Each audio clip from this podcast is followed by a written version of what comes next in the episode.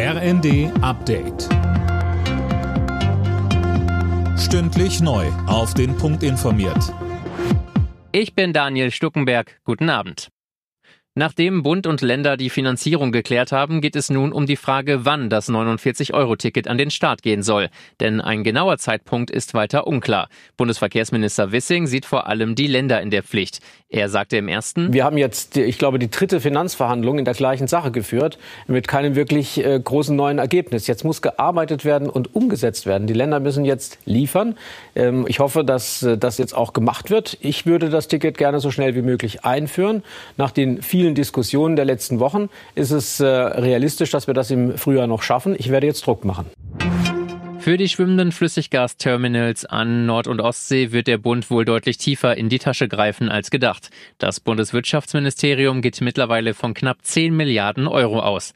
Linda Bachmann berichtet. Ja, und das, obwohl im Frühjahr noch von knapp 3 Milliarden Euro die Rede war. Jetzt seien die Kosten aber langfristiger angesetzt. Bis 2038 heißt es. Derzeit sind in Deutschland sechs Terminals angedacht, fünf davon im Auftrag der Bundesregierung. Damit soll Deutschland unabhängiger von russischen Gasimporten werden. Am Samstag nächste Woche wird in Wilhelmshaven das erste LNG-Terminal feierlich eröffnet.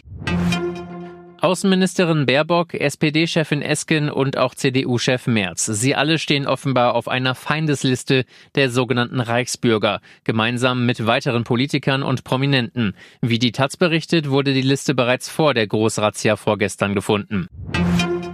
Das Wort des Jahres 2022 ist Zeitenwende. Das gab die Gesellschaft für deutsche Sprache jetzt bekannt.